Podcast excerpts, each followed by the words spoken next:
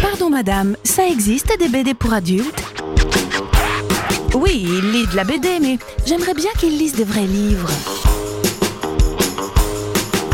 Toutes les semaines, au moins une BD à lire, c'est Parlons BD sur Sun.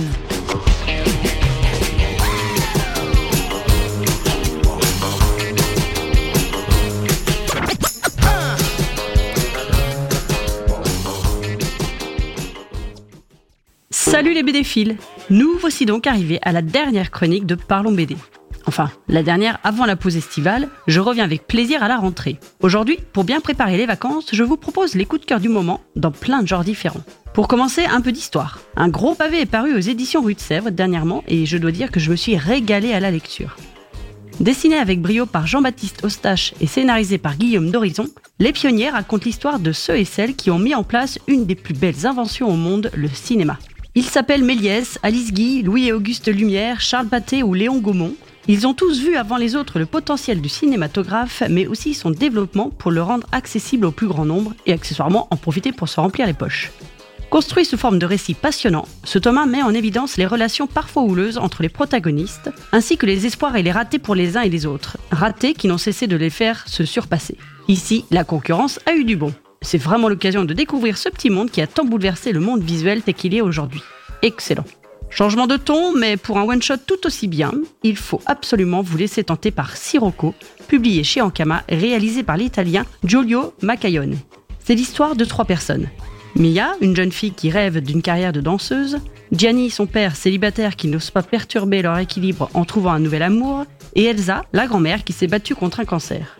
Par peur de laisser son père seul, Mia n'arrive pas à saisir les opportunités qui se présentent, alors que Gianni rêve que sa fille s'épanouisse. Quand Elsa apprend que la maladie est de retour, elle va faire le choix de se battre pour terminer sa vie comme elle l'entend, et non bourrée de chimio et de médocs, quitte à blesser ceux qui resteront.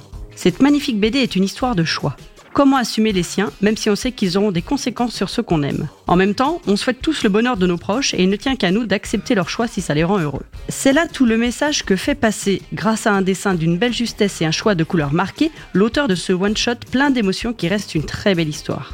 Poursuivons les coups de cœur du moment avec une série qui vient de se terminer avec la sortie du troisième tome, Les Trois Fantômes de Tesla, de Richard Marazzano à la couleur et au scénario et Guilhem au dessin.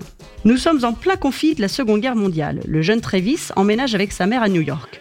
Son père, un soldat, n'a plus donné signe de vie depuis deux ans.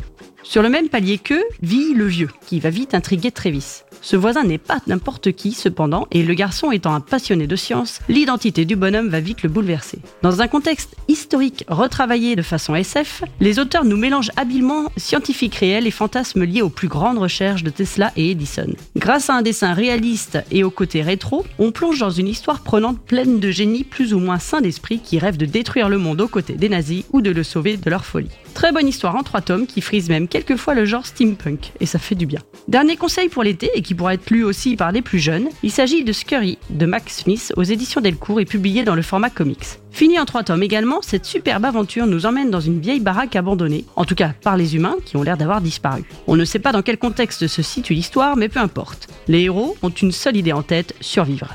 Et pour une colonie de souris habituée à vivre des restes humains, se nourrir sans ces derniers devient vite compliqué. D'autant plus que ces petites bêtes ne sont pas les seules à avoir survécu au départ des hommes, ou à leur disparition, tous les autres animaux également. Au moment où commence l'histoire, la colonie est en danger. Il n'y a presque plus rien à récupérer aux alentours de la maison. Les sentinelles doivent aller de plus en plus loin et la nuit, de grands dangers rôdent dans le jardin. Et peut-être de bien pire au-delà de la barrière et dans la grande forêt. Que faut-il faire? Rester à l'abri mais avec de moins en moins de nourriture Ou déménager et trouver de l'aide ou un endroit plus sûr avec la crainte d'affronter des gueules affamées Max Smith réussit à allier suspense, mystère et aventure avec des héros à quatre pattes, tantôt ultra mimi, tantôt très cruels. Son dessin réaliste permet de prendre au sérieux ces animaux parlants qui tentent de survivre à la loi du plus fort. Ils n'ont d'humain que la parole et gardent leur comportement animalier entre eux dans un contexte post-apocalyptique qu'on découvre à hauteur de souris. Cette série ravira les amoureux des animaux de tout âge, peut-être pas en dessous de 10 ans quand même. Sur ces bons conseils, il me reste à vous remercier pour votre fidélité du lundi. Toutes les chroniques sont disponibles sur le site de Sun. Et je vous souhaite donc un très bon été et vous donne rendez-vous à la rentrée.